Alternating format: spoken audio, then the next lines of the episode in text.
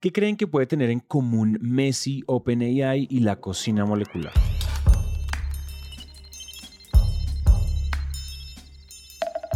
Si decimos el país del que vienen, pues estamos fríos. Tampoco podemos decir que hacen lo mismo, pues estamos hablando de un jugador de fútbol, la empresa creadora de ChatGPT y una técnica culinaria. Es innegable que son muy diferentes, pero si hay algo que tienen en común es que cada uno ha generado un precedente en el mundo y han cambiado las maneras de hacer algo. Messi cambió la forma en la que vemos el fútbol,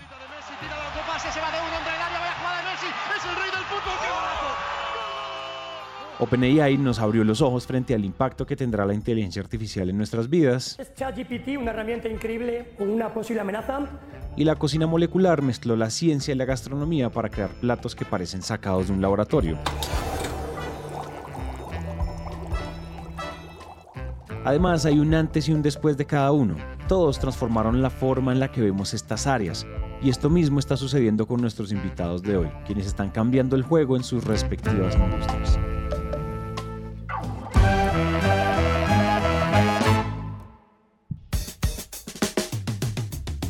Hola a todos y bienvenidos a Innovación Bancolombia, un podcast de Bancolombia en coproducción con Naranja Media, en el que nuestra misión es aterrizar la innovación y la sostenibilidad para llevarla al ADN de todos. Todo esto a través de historias de líderes que hayan vivido y respirado estos temas. Por eso, cada 15 días les traemos un nuevo invitado para que nos deje lecciones y aprendizajes que podamos aplicar en diferentes contextos. Y si eres empresario, emprendedor o curioso de la innovación, compártele este podcast a alguien que sepas que le va a encantar. Y si tú haces parte del Grupo Bancolombia, ayúdanos contándole a tus colegas de este podcast para que inyectemos innovación y sostenibilidad a toda la organización. Si les gusta este episodio, síganos en Spotify o en Apple Podcast y en cualquiera de las dos plataformas nos pueden dejar una reseña de 5 estrellas.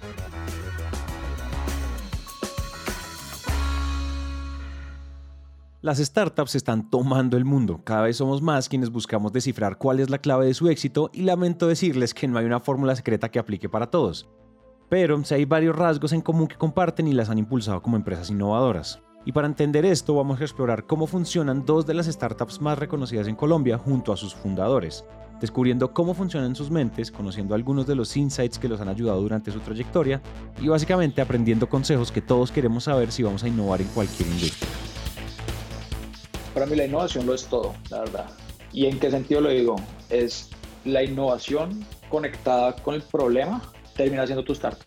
Porque al fin y al cabo tu startup es la empresa que está solucionando ese problema y lo está logrando siendo innovando.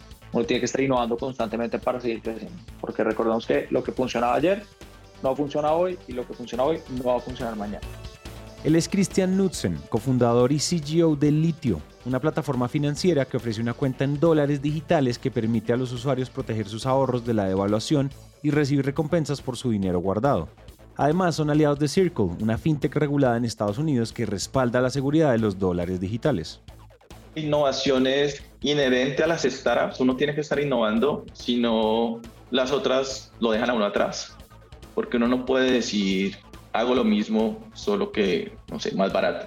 Que finalmente termina, pues no funciona, ¿no? No, no existe una startup o no va a sobrevivir una startup que no esté innovando.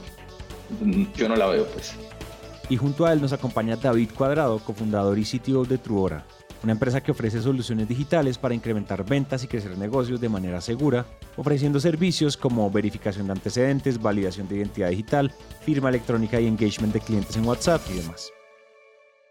Ambos han pasado por Y Combinator, la aceleradora de startups más importante del mundo con sede en Silicon Valley, quienes proporcionan capital semilla, mentoría y recursos a los emprendedores seleccionados. De todas las startups que se postulan solo pasan el 2%, inclusive es más fácil ser admitido en Harvard que en Y Combinator. Y este es solo uno de los muchos logros que han obtenido Truora y Litio, en un trayecto en el que han desafiado lo establecido en el mundo empresarial, lo cual ha hecho que muchas empresas se interesen en descubrir su ADN y el de las startups en general para saber cómo innovan y qué pueden aprender de ellas. Pues...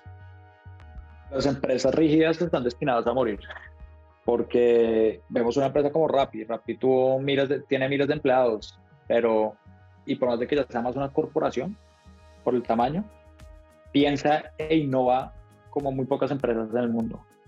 Y es simplemente por mindset. Entonces, cuando ven una startup que logra hacer en 8 años más que una empresa que tiene 150 años o 100 años, es lo que yo siempre voy a decir, empiezan a ver y es admirar la eficiencia y eficacia con lo que están logrando solucionar el problema, porque logran escalar muy rápido, pueden tener el mismo market cap en cuestión de meses o años y van a tener todo mucho más eficiente.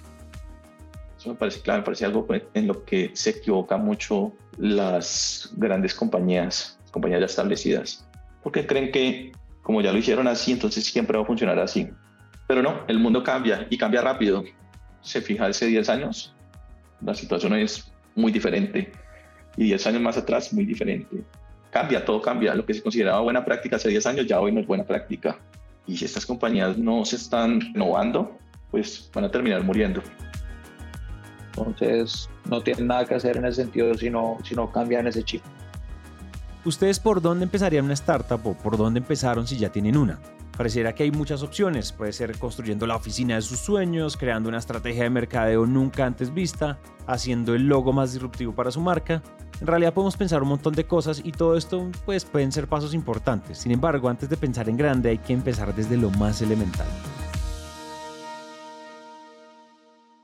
No es que uno de la nada montó una empresa de mil personas, no. Es que uno esté intentando de, uno empieza con un pequeño problema y cuando lo vas solucionando te vas encontrando en que, ok, necesitas más recursos, más recursos y se va ampliando este problema. Entonces muchas veces las personas cuando emprenden piensan más en montar empresa, es decir, quiero montar mi departamento de tecnología, de producto, de data, de marketing, etcétera, versus en verdad solucionar el problema. Que cuando tú solucionas el problema, ya después tú vas evolucionando tu compañía o el, el grupo de personas que conforman tu compañía para solucionar ese problema de la mejor manera. Cuando existen problemas, nosotros estamos diseñados, pensamos en soluciones. Lo que hacemos es dar soluciones a todo, los humanos. Eso es algo muy natural. Y somos creativos. Todos somos creativos, todos damos soluciones. Entonces, potencialmente, cualquiera puede ser innovador.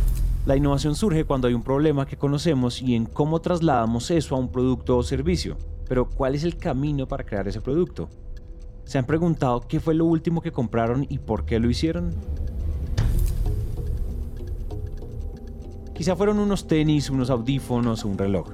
En fin, independientemente de lo que haya sido, ¿qué creen que fue lo que hizo que existiera el producto indicado que estaban buscando? De todos los tenis que hay en el mercado, ¿por qué aman los suyos? ¿Por qué unos audífonos son los ideales para ustedes? ¿O por qué un reloj es el que sienten que complementa su personalidad? La respuesta se encuentra en un punto que ha sido imprescindible para el éxito de Litio, Truora y cualquier otro tipo de empresa. Si uno logra entender muy bien a sus clientes y acá pues hay muchas personas como en innovación, muchas personas, la gente quiere reinventar ruedas. Muchas veces no toca reinventar ruedas, simplemente toca entender qué es lo que necesita el paciente, que en este caso son los clientes, los usuarios. Y si no, no hubiéramos hablado con los usuarios, Litio no existiría la forma que existe. Ahí es un balance. O sea, muchos de los usuarios no saben qué, qué quieren. Acabo de entrar con el, el ejemplo de Ford cuando creó el carro se le había preguntado a los usuarios qué querían, pues les habían dicho quiero caballos más rápidos. Pero pues él inventó el carro, ¿no? Entonces creo que es el ejemplo perfecto para este tipo de situación. Entonces uno tiene que tener en cuenta que la voz de los usuarios es un input de información para tu poder tomar decisiones. Entonces con base a el feedback de nuestros usuarios y lo que nuestros usuarios necesitan, se crea el roadmap de producto. Nosotros no buscamos problemas o soluciones que creamos, sino que solucionamos los problemas de los usuarios. Con esto podríamos desafiar la famosa frase de el cliente siempre tiene la razón. Pues no necesariamente es así como en el caso de Ford, pero los clientes sí son un pilar fundamental para que podamos construir productos y servicios que impacten sus vidas. Aunque los clientes son solo parte de este proceso, de seguro todos en algún momento hemos escuchado esta charla. Este es un día que he estado esperando desde hace dos años y medio.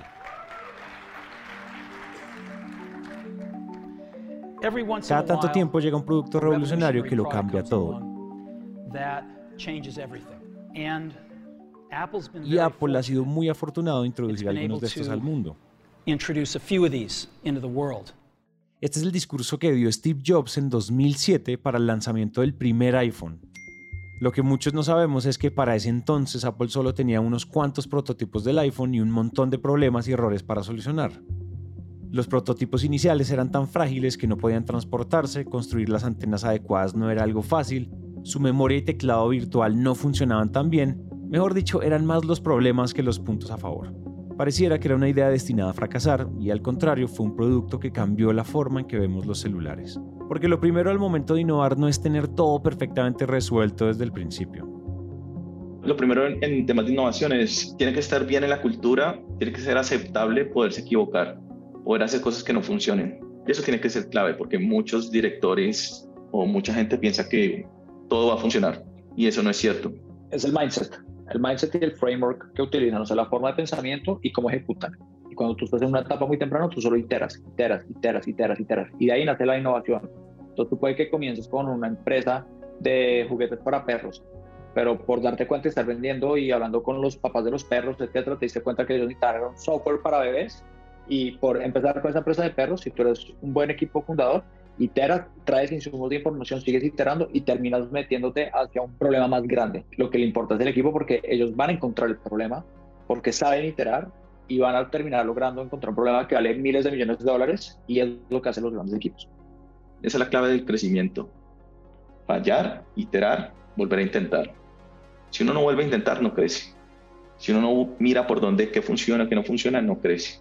Muchas veces escuchamos los casos de éxito de Truora, Litio y de las startups que están haciendo las cosas de una forma diferente. Si nos detenemos a pensar en lo que hacen, pues parten de problemas muy particulares como el fraude o la devaluación económica, y toman esto para escalar su negocio. Siempre están en una búsqueda constante por subir de nivel. Y dentro de esta mentalidad innovadora de una startup también es clave conocer cuáles son sus límites. Importantísimo, como, como líder de innovación, uno debe preocuparse por las cosas que puede controlar y no por las que no puede controlar. Y muchas veces nos preocupamos mucho por lo que no podemos controlar. Y eso es una pérdida de tiempo. Eso no simplemente te ciega, no te, no te deja avanzar. Porque, por ejemplo, uno podría decir, bueno, voy a solucionar el transporte en la ciudad. Entonces, lo mejor sería que uno se pudiera teletransportar, ¿cierto? Eso sería una gran idea. Pero eso es algo que no, no hay bases para hacerlo y no podemos hacerlo. Estoy, exagerando, pero para que se entienda el punto, porque pasa mucho. Y uno debería intentar hacer cosas que, que están al alcance de uno, que uno sí puede hacer. Recordemos lo que hablamos al inicio de este podcast. Cada vez somos más quienes buscamos descifrar cuál es la clave de su éxito y lamento decirles que no hay una fórmula secreta que aplique para todos.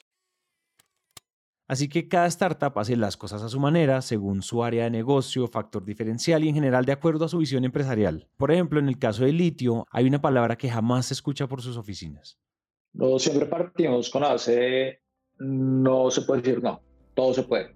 Y cuando tú te metes eso en la cabeza, no importa en qué rol traes, si estás en tecnología, en marketing, en servicio al cliente, en operación, te no, es que no se puede porque es imposible ya con esa actitud nos va a poder.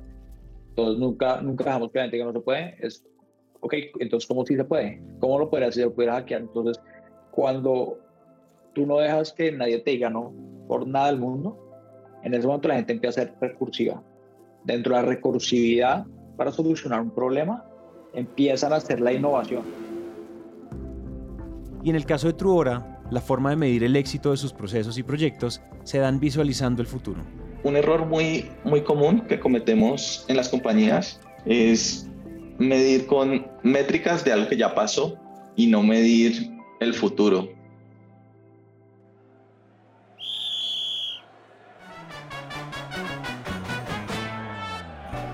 Imagínate un delantero un equipo. Entonces uno le puede decir al delantero, pues haga goles, pero pues eso no, en sí mismo no dice nada, no es una métrica que la vaya a inspirar ni, ni nada, ¿no? Pero uno también le puede decir a este, a este delantero, e-, este delantero va a tener unos, debería tener unos comportamientos que le permitan hacer goles y si tiene esos comportamientos va a tener más éxito o, va a predecir más éxito. Y es como que, bueno, si el equipo está avanzando, pues este tiene que ir a acercarse a la, portería del otro equipo, ¿no? Porque si el equipo está avanzando y el delantero se echa para atrás, eso le va a predecir fracaso. Él tiene que ir a acercarse, tiene que desmarcarse hay una serie de comportamientos que le van a predecir éxito y hay unos que no. Y identificar esos me parece muy, muy importante en, en las compañías, en las personas, en los equipos. ¿Cuáles son esos comportamientos? ¿Cuáles son esas métricas que puedo medir continuamente que van a predecir éxito en el futuro? Así terminamos esta serie de cuatro episodios en los que hablamos de startups como Arcángel, Tri, Sempli y ahora Truora y Litio. Empresas innovadoras que nos enseñan a ver el mundo de la tecnología, el emprendimiento y los negocios de una forma distinta y disruptiva. Cuéntenos en los comentarios cuál es el insight que más los marcó y de qué manera piensan aplicarlo, para que entre todos sigamos expandiendo los aprendizajes que las startups nos están dando.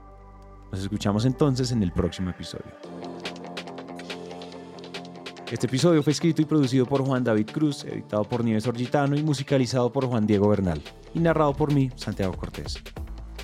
No olviden escribirnos al más 57 317 316 9196 y leer nuestro blog de Capital Inteligente en www.bancolombia.com slash empresas slash capital guion al medio inteligente.